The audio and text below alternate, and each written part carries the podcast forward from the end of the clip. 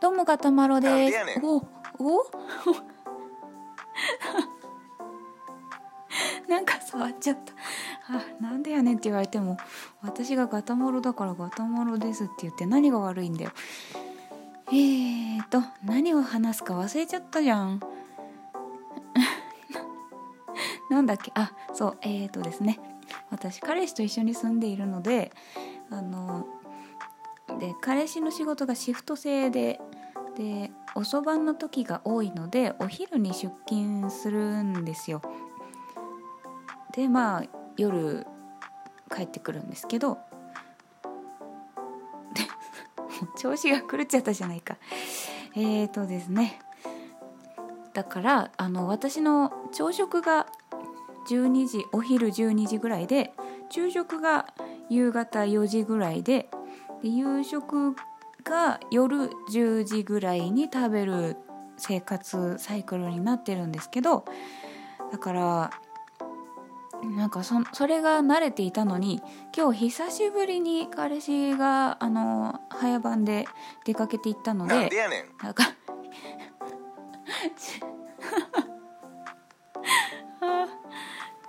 仕事に行ったんです。だからあのね朝普通に世間一般と同じような時間帯に朝食食べて昼食食べたんですよ。だけどなんかねやっぱり時計を見てあ夕方4時過ぎちゃったからお昼を食べなくてはっていう気持ちになるもんですね。お腹も空いてるんですよね。だからななんだろう習慣というかね体に染みついちゃってんのかな。まあ起きた時間は確かに早かったけど昼食の時間がいつもの朝食の時間だったのでまあ食事する時間としてこう何時間過ぎて次食事の時間っていう体内時計がねもうちゃんとできてるわけですね。なんでやねん。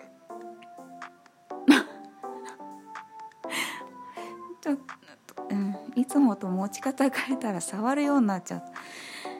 えー、っとですね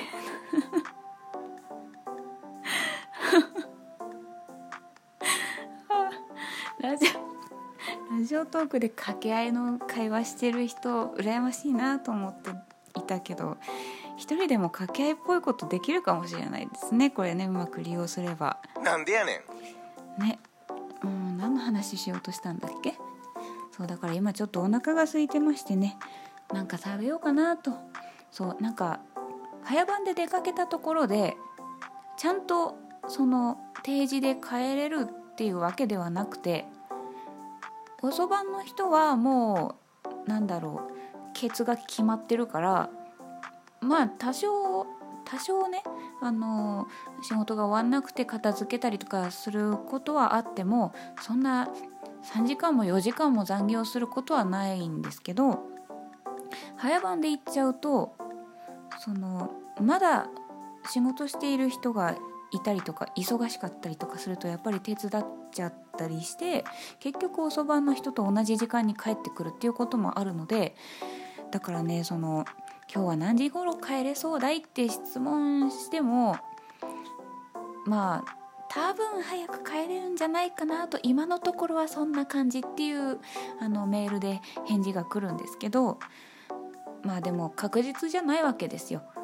だから私もその早く帰れるって言ったのに結局残業じゃんみたいなことで怒ることはないんですけど、ね、その夕食を作るタイミングがね困っちゃうんですよね。なんでやねんうん、なんかねやっぱりご飯冷めてるよりはさ作りたての方が美味しいじゃんっていうのがあるからできれば帰ってくる時間が分かった方が私もその遅くまでかかるんだったらその間ちょっと自分の趣味をやったりとかねしたいなと思うんだけどそのまあ準備に時間がかかったりとかするわけですよ。音楽を作るにしても絵を描くにしてもちょっとねこうなんだ机の上をきれいに してとかその画材を準備したりとかあのキーボードを出してきたりとかっていう準備をしてよしやるぞっていう時に今から帰りますってメールが来たりするとああってなっちゃうのでまあねまあしょうがないんだけどね。だからってそこで怒ったりはしないけれどもなんかこう調子がねこうリズムというかこう、まあ、予定が立たないっていうのが早番だとまあ面倒だなって思いながら別に誰が悪いってわけでもないんですけれどもなんかね時間が分かった方が助かるなっていうのはあるんですけどね。まあだからそう遅番の時は何も考えずにまあ大体このくらいの時間に帰ってくるっていうのを見て作り始めるんですけど早番で行った時の夕食はまあ焼きそばとかすぐできるやつ。そうめんとか。あのなんだろう。今から帰りますっていう連絡があってから作り始めてもまあ短時間でできるようなものにしてまあなんだろう。ご飯だって炊いときゃいいんですけどなんとなくね炊きたての方が美味しいような気がしちゃってその保温保温で数時間経っちゃったやつってなんとなくなんとなくね炊きたてよりはちょっと味が落ち落ち 落ちてしまうような気がするんですよなんとなく。やっぱこう炊きたての方がみずみずしさというかねあると思うんですよ。というわけで今日は焼きそばですでも紅生姜を買い忘れました青のりはねあのこの前お好み焼き作った時に、えー、買ってあるんですけど紅生姜はその時使い果たしちゃったんだよな。なんでやねん。うん、まあ、彼氏が好きなんですよ紅生姜。紅生姜っていうかなんかこう刺激物が好きみたいでまあキムチとか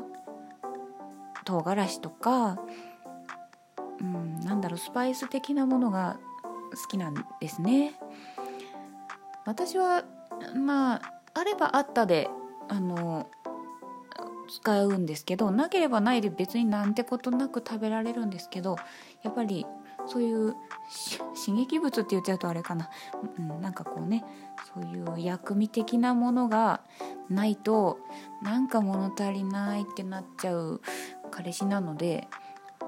物足りないって言われちゃうかもしれないけどまあまあ我慢してもらおう。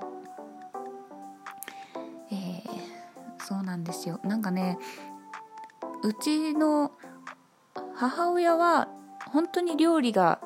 まあ、嫌いっていうか、うん、嫌いなのかな苦手っていうかなんかねなのであんまりその料理を教えてもらった記憶とかも全然ないしその食べ物に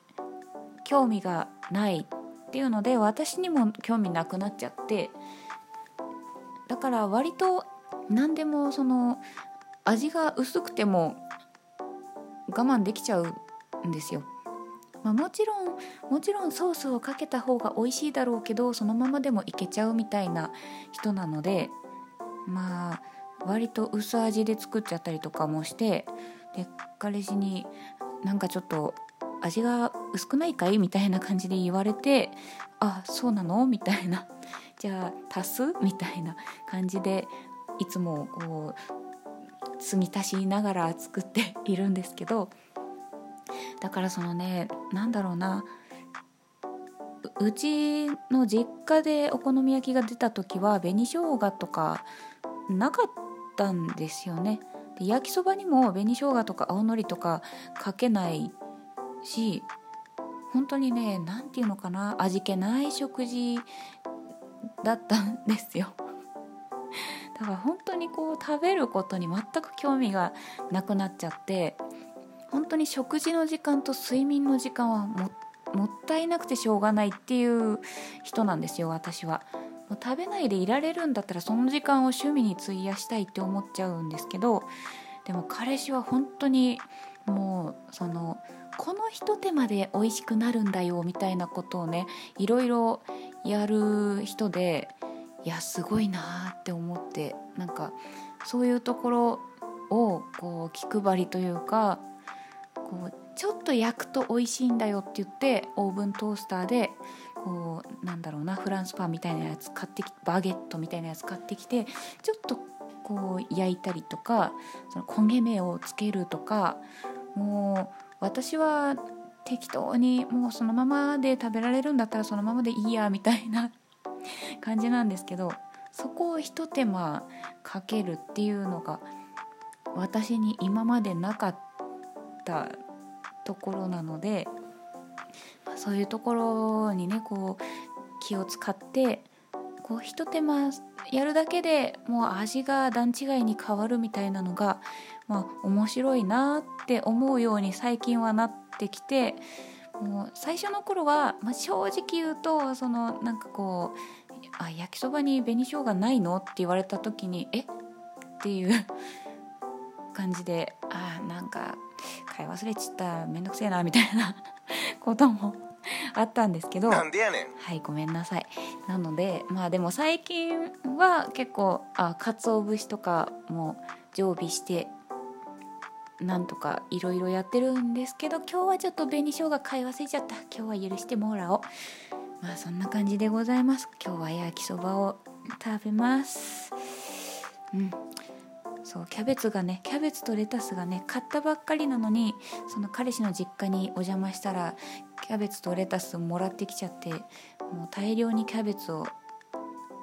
こ最近食べてるんですけど今日の焼きそばにももうキャベツ入れちゃおうって思っております。そんな感じ。今日は愛の手が入って楽しかったよ。なんでやねん。はい。今日今日もありがとうございました。ガタマロでした